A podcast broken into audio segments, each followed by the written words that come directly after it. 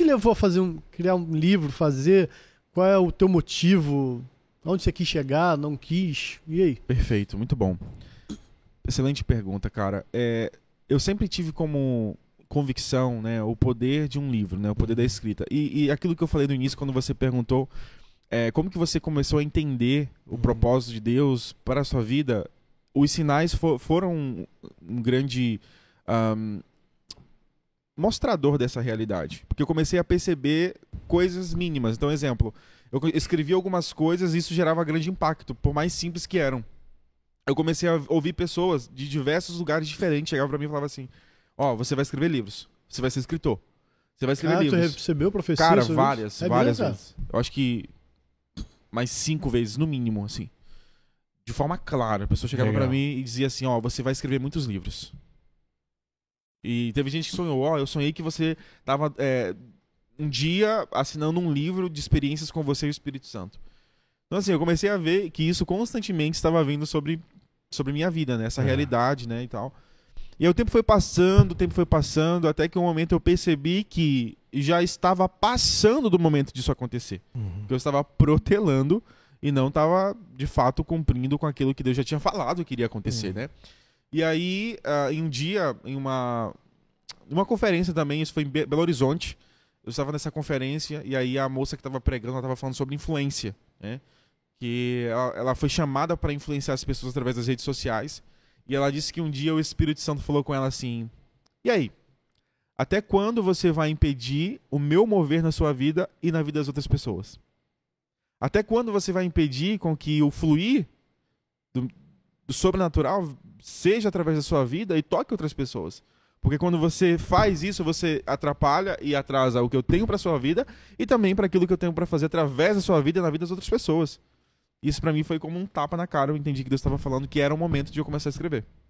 Então eu comecei a escrever sem saber como, né? E cara, isso é fantástico porque eu realmente percebi que havia uma capacitação sobrenatural de Deus para escrita. Uhum.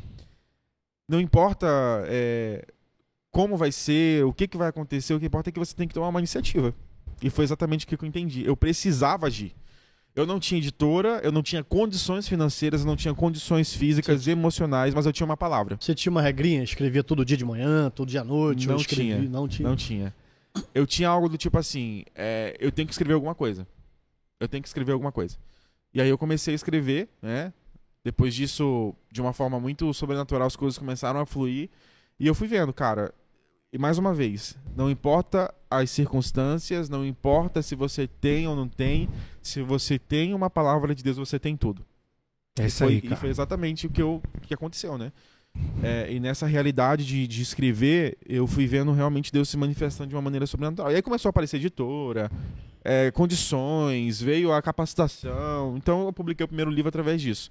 Né? E quando eu recebi esse título, né? Então, sempre foi sobre Jesus. Quando eu recebi esse primeiro título, foi realmente um entendimento que eu estava tendo sobre quem Jesus é. E foi muito interessante porque o tempo foi passando e eu percebi que, cara, a gente escreve, né, um livro para que as pessoas sejam abençoadas, Ah, né? claro. Então, assim, eu escrevi pensando, cara, glória a Deus, esse livro vai tocar pessoas. Eu tava até conversando com o Felipe e falei assim, cara, um dia Deus falou assim: Você sabe por que, que você escreveu? O seu primeiro livro foi esse? Sempre foi sobre Jesus? Para que você seja o primeiro a ser lembrado que não é sobre você. Que não é Amém. sobre o que você pode fazer. Toma. É isso aí, cara. É isso aí. Pega cara. essa, pega essa Cara, senha. então assim, eu sempre que É isso, escrevo os meus próximos livros, eu sempre lembro disso. Eu tô fazendo alguma coisa errada, é, tomando algum tipo de decisão errada, e eu sou lembrado, cara, não é sobre você. Não é sobre a força que você tem. Não é sobre o quanto você pode fazer. Sempre foi sobre mim. Glória a Deus. Então, a partir disso foi que nasceu esse livro, né? Que é um convite para uma vida cristocêntrica. Uhum. né? Então, assim, uma vida que aponte para Cristo, uma vida que você realmente entenda que, cara, todas as áreas da sua vida, elas, elas têm que apontar para Jesus Amém, cara. né? Elas têm que apontar para Jesus. E, e se você for pegar as escrituras do início ao fim, elas apontam para Cristo. Então, é, é de fato, né? Todas as coisas convergem nele. Ele é o início e ele é o fim. É, e uma coisa que, que a gente vê nas escrituras, né? Ele diz: Eu sou o caminho, a verdade e a vida. E um dia ele falou assim comigo: Eu não sou só o caminho, a verdade e a vida, eu também sou é, é, o seu destino. É, e a gente só consegue entender é, destino quando a gente entende princípio. Sim. E ele é o princípio. Se ele é o princípio, cara, então eu preciso pautar toda a minha vida nessa realidade, onde sempre foi sobre Jesus. Então o livro é um convite para isso, para uma vida cristocêntrica. Eu estava dizendo aí sobre tudo convergir para Cristo.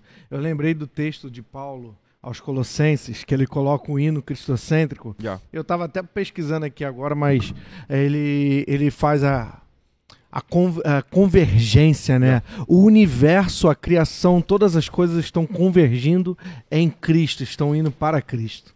Exatamente. É sensacional. E, e esse livro ele foi baseado nessa, nesse, nesse cântico, né? Ah, nessa realidade. Legal, legal, cara.